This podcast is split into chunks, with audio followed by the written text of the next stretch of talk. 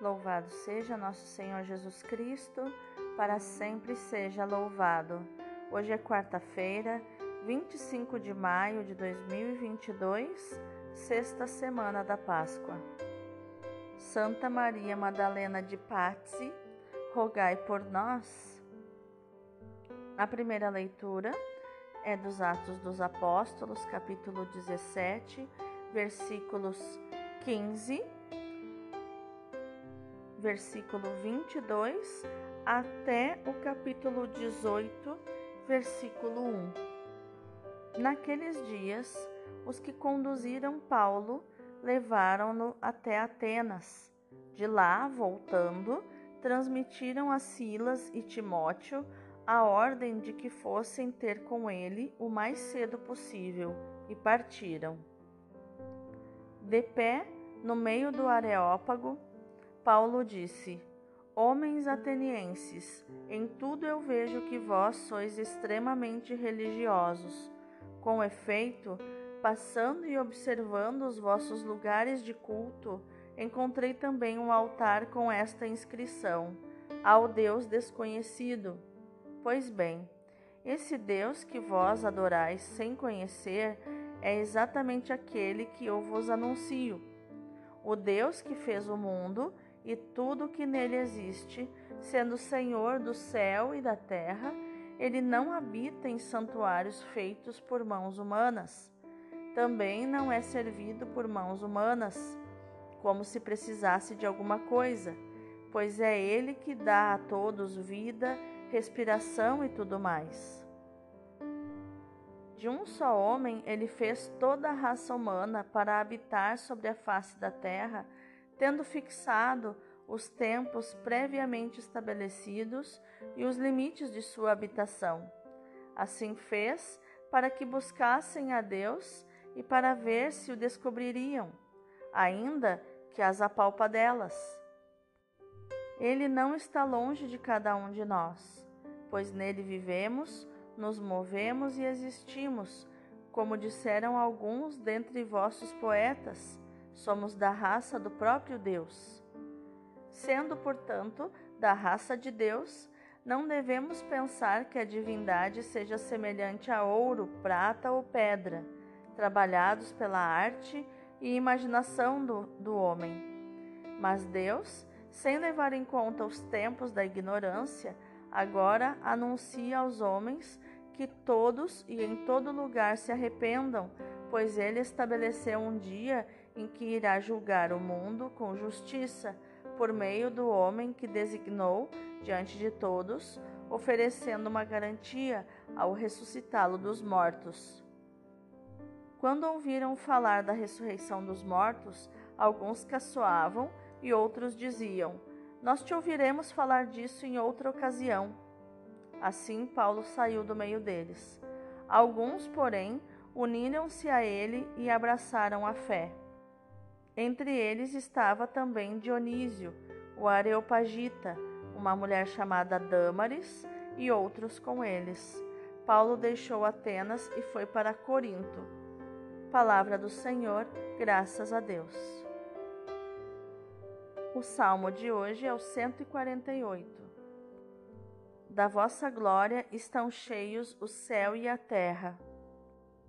Louvai o Senhor Deus nos altos céus Louvai-o no excelso firmamento.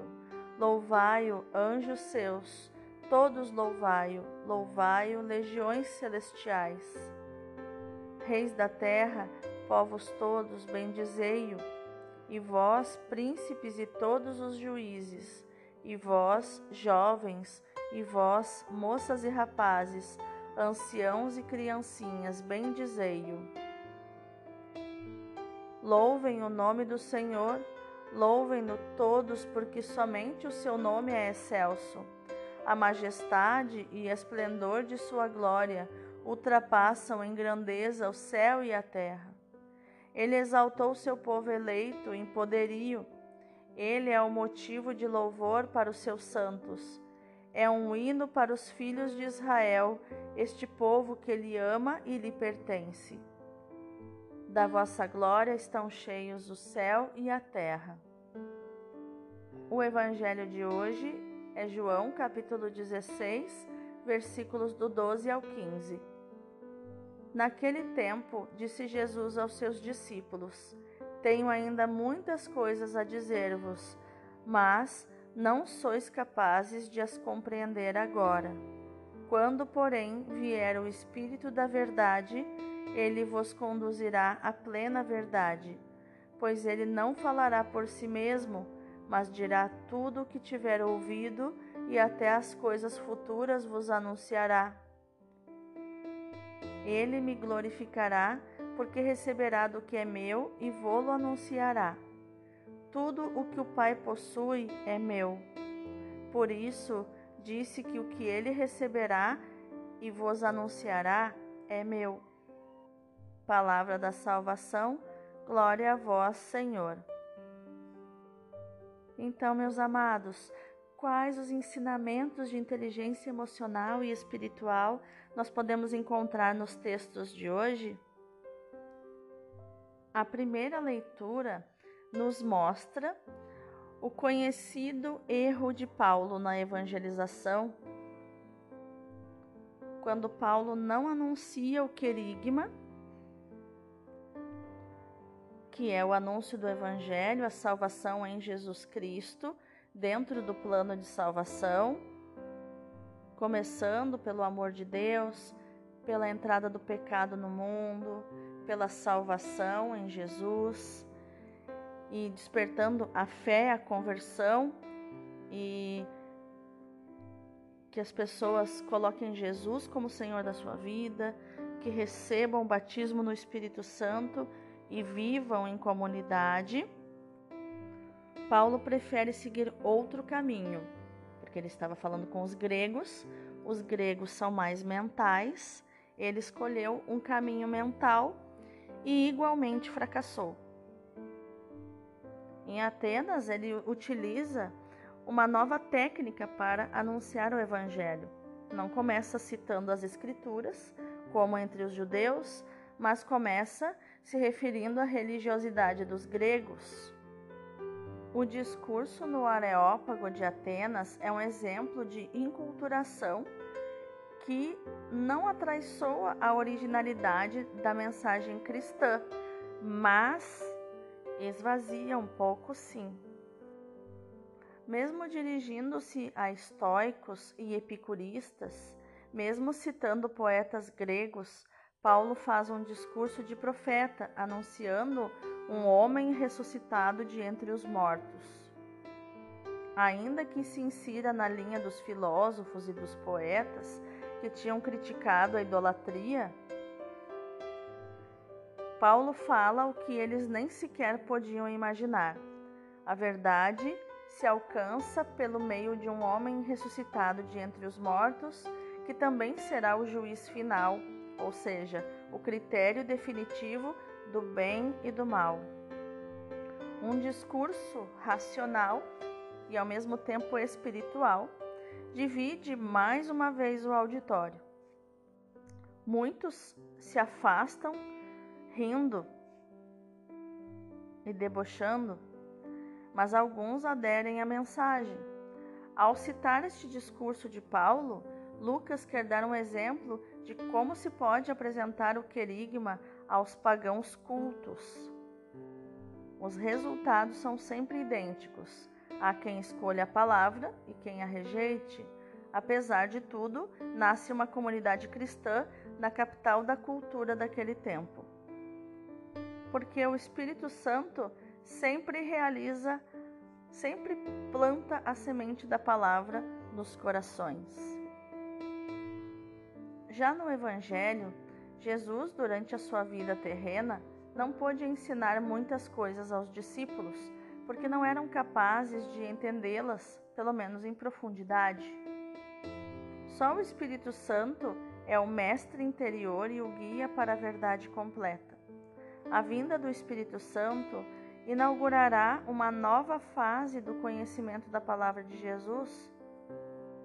O seu ensinamento será dado no íntimo do coração de cada discípulo.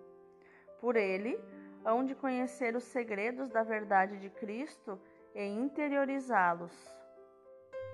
A missão do Espírito Santo será semelhante à de Jesus, mas dirigida para o passado e para o futuro. Como durante a sua vida terrena, o Filho nada fez sem o consenso e a unidade do Pai, assim também o Espírito há de agir em perfeita dependência de Jesus na Igreja pós-pascal.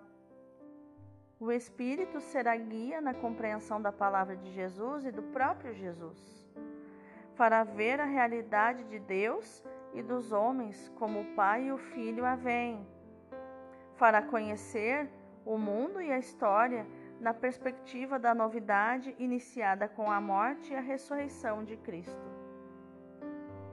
Apresentado o contexto das, dos textos da liturgia de hoje, na nossa Lexio Divina, eu te convido a meditar mais profundamente nos textos de hoje. Perceba que estamos nos aproximando do dia de Pentecostes, é o dia do batismo no Espírito Santo, o dia do Espírito Santo. E todas as leituras, toda a liturgia nos encaminha desde a quinta semana da Páscoa, desde a semana passada, já nos encaminha para um relacionamento com o Espírito Santo, já nos encaminha para uma preparação, preparando o nosso coração nessa expectativa que diz: Vem Espírito Santo, Vem tomar conta do meu coração, vem tomar conta da minha vida, vem me batizar novamente.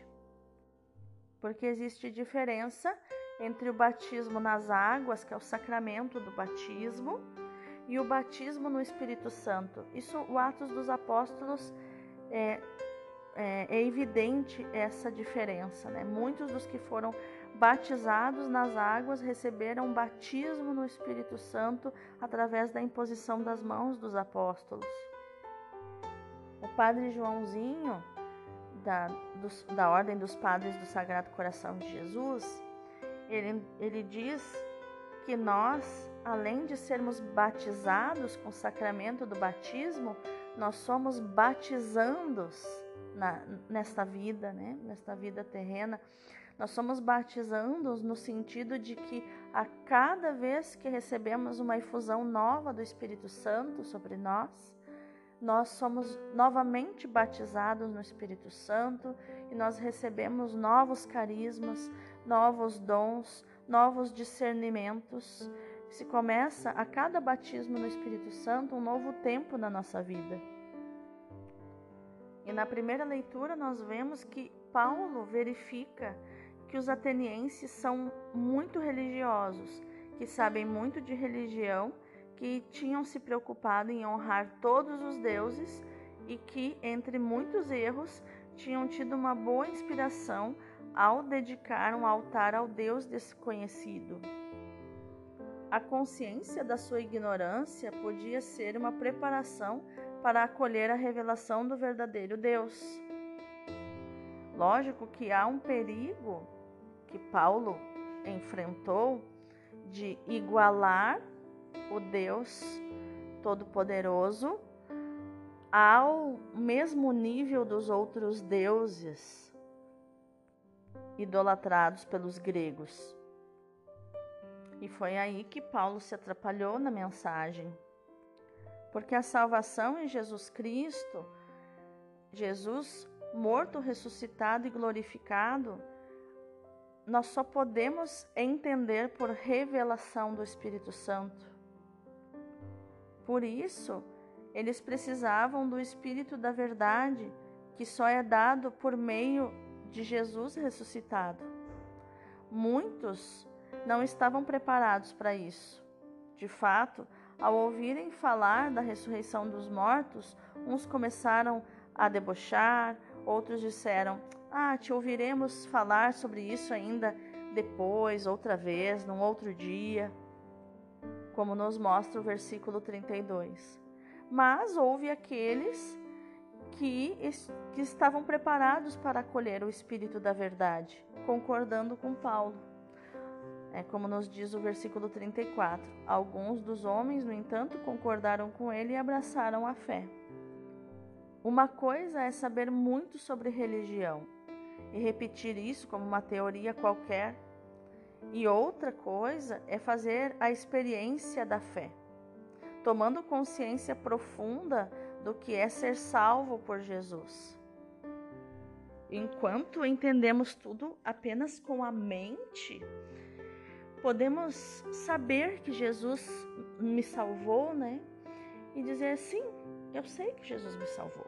Eu sei que ele pagou o preço na cruz, eu sei que ele ressuscitou, mas eu só sei com a mente. Eu preciso sentir isso na minha alma, sentir isso no meu coração.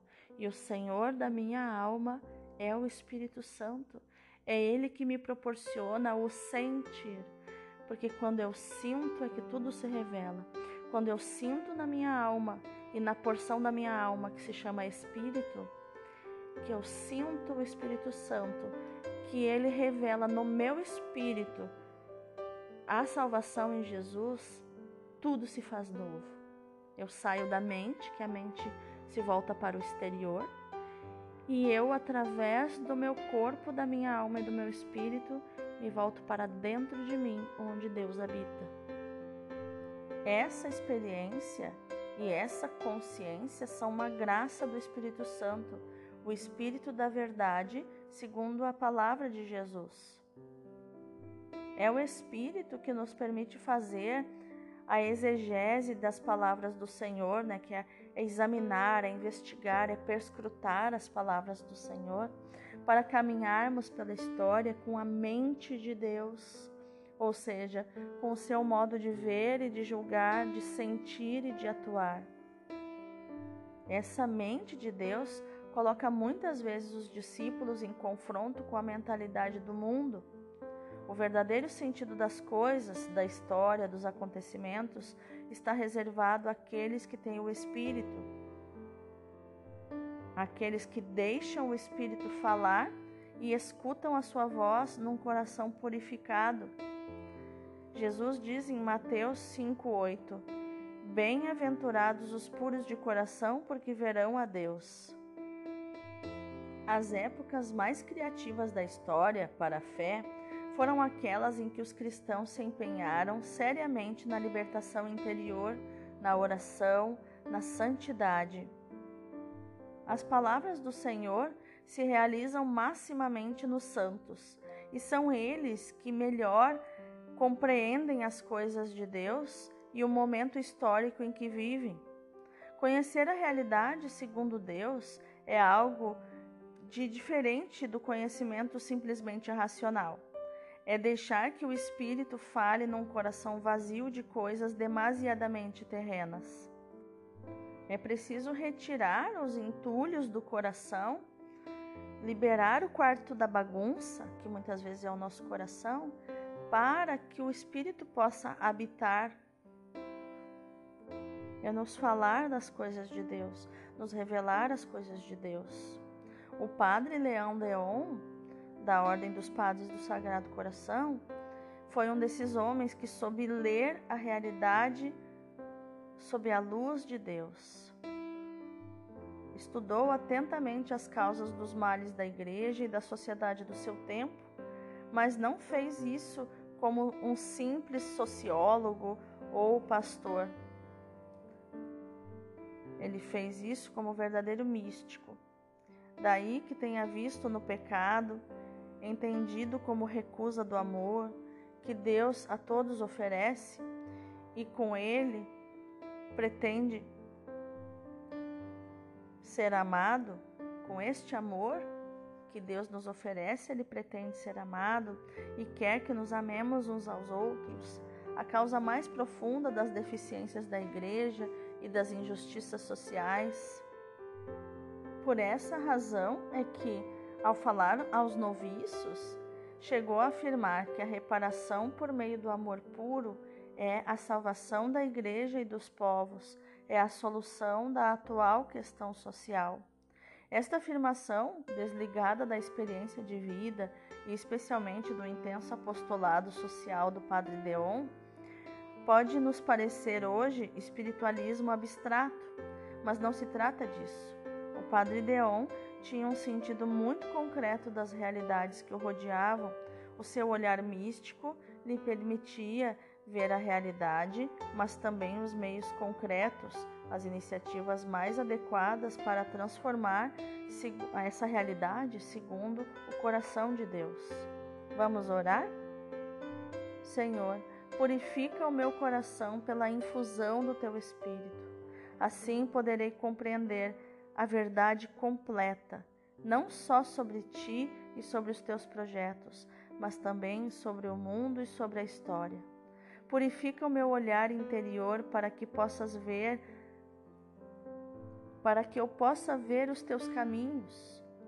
E o meu ouvido, Senhor, purifica o meu ouvido interior para que eu possa escutar a tua vontade. Purifica o meu instinto para que ele se oriente para ti. Dá-me um coração desapegado e vazio para te deixar falar. Dá-me um coração humilde para escutar a voz da tua igreja. Dá-me a tua luz divina para que saiba julgar o mundo. Dá-me a tua mentalidade e as tuas obras, Senhor. Purifica-me, ilumina-me, Senhor. Amém. E agora, meus amados, eu convido vocês a nós contemplarmos os textos de hoje. Nosso Senhor realizou o grande prodígio de nos dar os dons do Espírito, como os dons do seu próprio coração. Enquanto vivia com seus discípulos, os iniciava ele mesmo na verdade. Eu sou a verdade. Deixando-os, ele lhes prometeu o Espírito da Verdade, que os consolaria na sua ausência é para nós um dom totalmente celestial.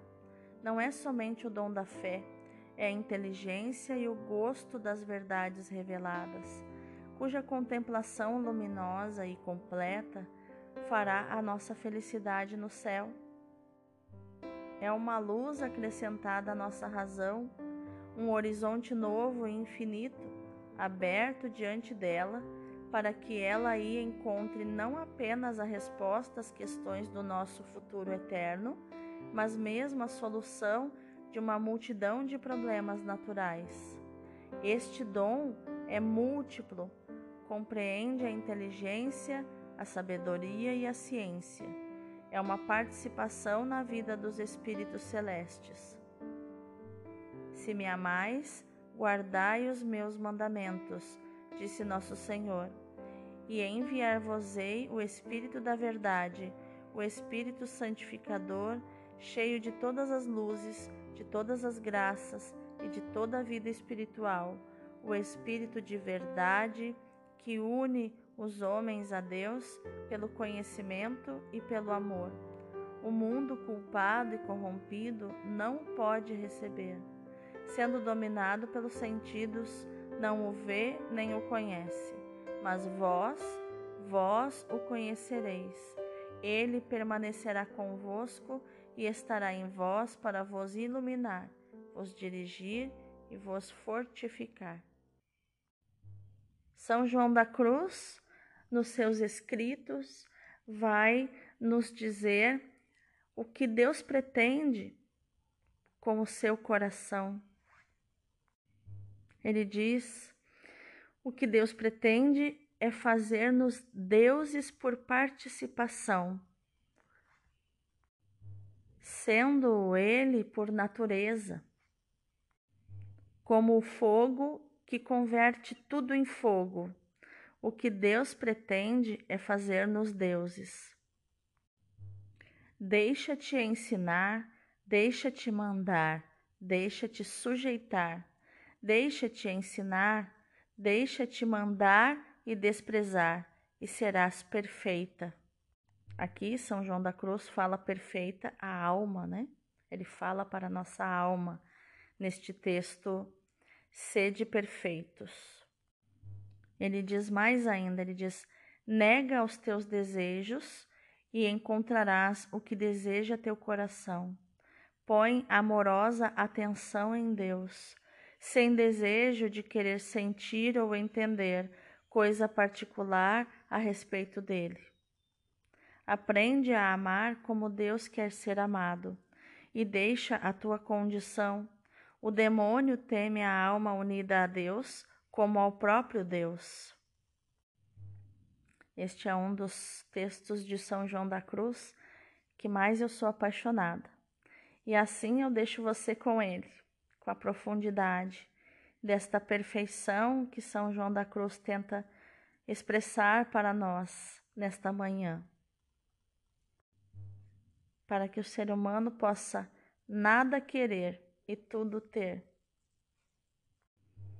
Que a nossa ação no dia de hoje, meu irmão, minha irmã, seja meditar, proclamar e viver esta palavra que Jesus nos diz em João 16, 13.